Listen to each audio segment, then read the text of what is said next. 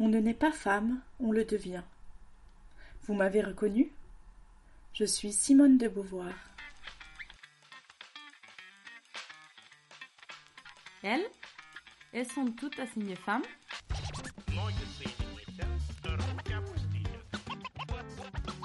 Longtemps, j'ai vécu sans savoir ce qu'était une femme, sans même savoir que j'en étais une.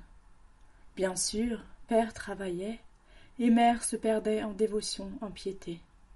Bien sûr, on me poussait à garder propres mes jupes, mais enfin, je trouvais toujours une petite porte pour m'évader vers les livres, ou bien l'horizon peuplé de vent, de peupliers, de bruyères et de blé noir de la maison familiale en Corrèze. C'est dans ce parc enchanté par ses arbres, ses champs et ses rivières que je trouvais ce qui fut toute ma vie l'émerveillement. Face à quelques mots sur une page, une idée qui me monte en tête, en clair de lune sur la mer. Je n'étais pas femme alors, mais être saisissant, bondissant, avide.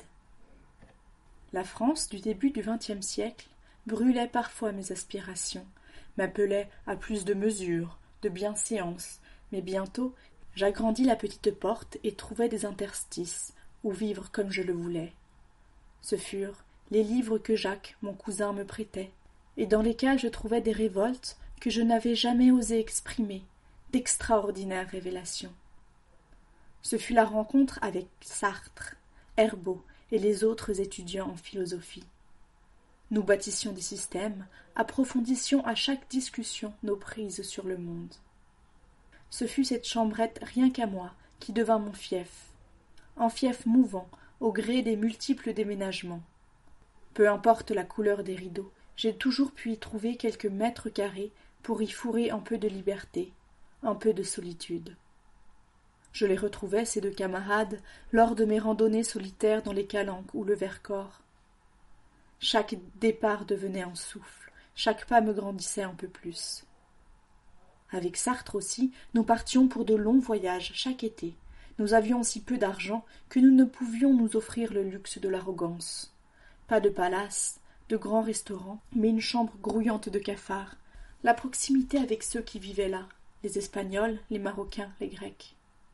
Quand j'ai appris à tenir sur un vélo pendant la Deuxième Guerre, j'ai traîné Sartre dans d'improbables périples. Nous poussions les bicyclettes dans le train et en route, nous enchaînions les kilomètres, les vertigineuses descentes. Un jour, je me suis cassé le nez, mis le visage en sang.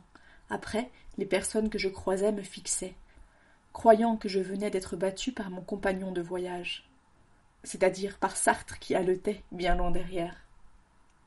Je devins professeur, participa à la création de la revue Les Temps modernes, noua quelques amours contingentes, me mis à écrire surtout. Depuis mes quinze ans, je savais que je voulais devenir écrivain. Je le devins. Essai sur le communisme, l'athéisme, roman. L'invité, le son des autres, peu à peu, ma plume s'affinait, se nourrissait de chaque moment de mon existence. Je voulais tout dire, tout donner à voir. Je m'astreignais en rythme, travail dans ma chambrette ou dans les cafés la journée. Je gardais les distractions pour le soir, Spectacles, discussions avec la petite famille, conférences et fêtes surtout, fêtes à toute bastringue. Bientôt, un détour vers l'autobiographie fut nécessaire. Les romans ne suffisaient plus. Il me fallut poser sur le papier ma vie entière, toutes mes interrogations, tout ce qui s'agitait en moi depuis le jour de 1908, où je naquis. Je commençai à écrire. Rapidement, un obstacle se dressa devant moi. Je voulais me mettre toute dans un livre, moi, Simone de Beauvoir, femme française d'une quarantaine d'années. Une femme? C'était bien beau, mais au fond, qu'est-ce qu'être une femme? Cette question devint obsédante. Elle prit toute la place. Un monde nouveau s'ouvrit devant moi. Être une femme, il fallait le prendre à bras le corps, ce monde. Ma longue pratique de la philosophie avait affûté mes armes. J'étudiais la condition des femmes à travers les mythes, les religions, l'anatomie, la psychanalyse et le marxisme. Une certitude se dégagea. Si femelle est en sexe, la femme est en statut social qui assigne des millions d'êtres à des comportements, des opinions, des actions. Je publiai en 1949 Le deuxième sexe et ris des réactions passionnées qui suivirent. On assurait tout connaître de mon vagin. On me mit à l'index.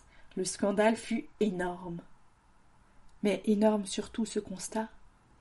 La femme se détermine et se différencie par rapport à l'homme, et non celui-ci par rapport à elle.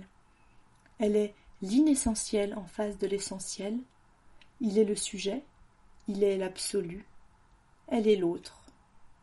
Des autres plutôt, morcelés, des autres qui ne se reconnaissaient pas comme des sœurs, mais étaient solidaires de leurs époux, leurs frères, de leurs pères et de leurs amis, solidaires des hommes, solidaires de leurs oppresseurs. C'était contre cela qu'il fallait lutter. La guerre m'avait arraché à l'illusoire souveraineté de mes vingt ans. Ma vie n'était plus une entité autonome et centrée sur soi, mais était reliée à mes contemporains, à mes contemporaines. Je devenais responsable de ce qui se passait autour de moi. Je signais le manifeste des 121, déclarant en droit à l'insoumission pour l'Algérie. Militais pour que soit reconnue la torture des femmes algériennes pendant cette sale guerre. Militais pour le droit à l'avortement. Je rédigeais le manifeste des 343 salopes et participais à la création du mouvement Choisir. Je dirigeais la revue Questions féministes et Nouvelles questions féministes. Toute ma vie, j'ai cherché à vivre en idéal d'indépendance et de bonheur, avec mes moyens humains, limités, comme pour l'amour nécessaire qui me liait à Sartre. Montagne russe, parfois, morne pleine, ville saturée d'amants, d'amantes, amoureux exigeants, exaltation de me sentir libre, affre de tristesse. Toute notre vie, nous avons voulu honorer le pacte noué à nos vingt ans. En idéal de respect, d'amour, de liberté, frêle voile frappé de vent contraire, déchiré parfois, raccommodé souvent. Toute ma vie, j'ai voulu devenir celle que je sentais vivre au fond de moi. Et c'est maladroit ou éclatant, cela a tracé un chemin. Et c'est ainsi, car nous le savons bien, la femme libre est seulement en train de naître.